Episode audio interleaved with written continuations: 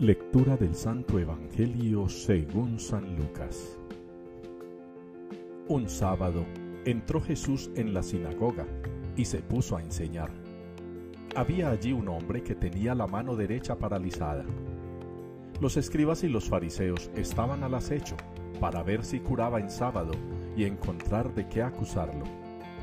Pero él conocía sus pensamientos y dijo al hombre de la mano atrofiada, Levántate y ponte en medio.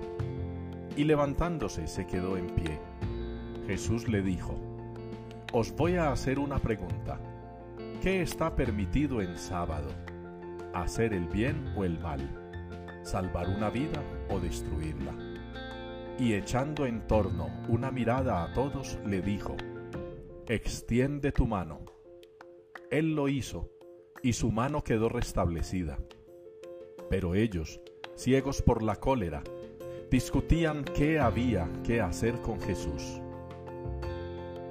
Palabra del Señor. Señor, guíame con tu justicia. Es la respuesta con la que nos une la palabra de Dios a la liturgia de hoy, con el Salmo número 5. Señor, guíame con tu justicia.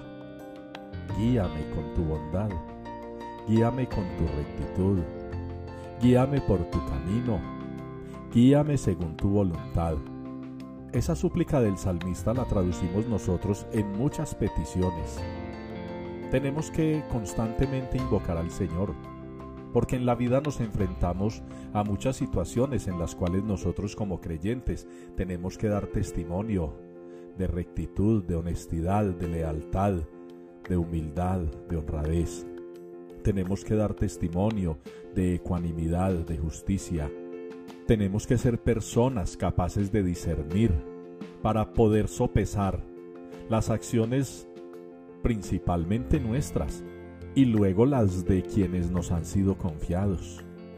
San Pablo ya se dirige muy concretamente a los corintios en esa primera carta y les expresa que aún estando lejos, si tiene que emitir algún tipo de opinión respecto a alguna cosa que no está bien, lo hace.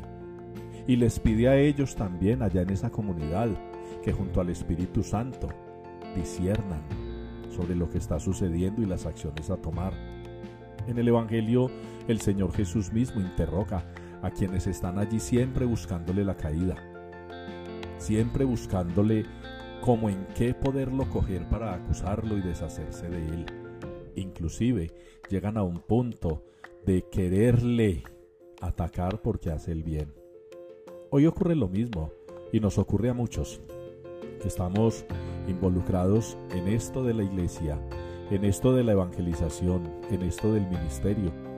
Y aún desde dentro se nos ataca, se nos persigue, se nos maltrata porque hacer el bien parece que se ha convertido también en un deporte extremo o en una actividad peligrosa. Quiera el Señor iluminarlos a ustedes y a mí también, para que perseveremos en eso de hacer el bien, para que no nos llenemos de miedo a la hora de tomar posición o partido frente a situaciones que no están bien, que no nos callemos, que no nos apartemos, que no nos silenciemos. Ya bastante tenemos con la censura que nos aplican como para que nos censuremos nosotros mismos y que la plegaria del Salmo 5, Señor guíame con tu justicia, sea para nosotros un aliciente de que el Señor nos escucha y nos guía en todo propósito, sobre todo y muy especialmente cuando de hacer el bien se trata.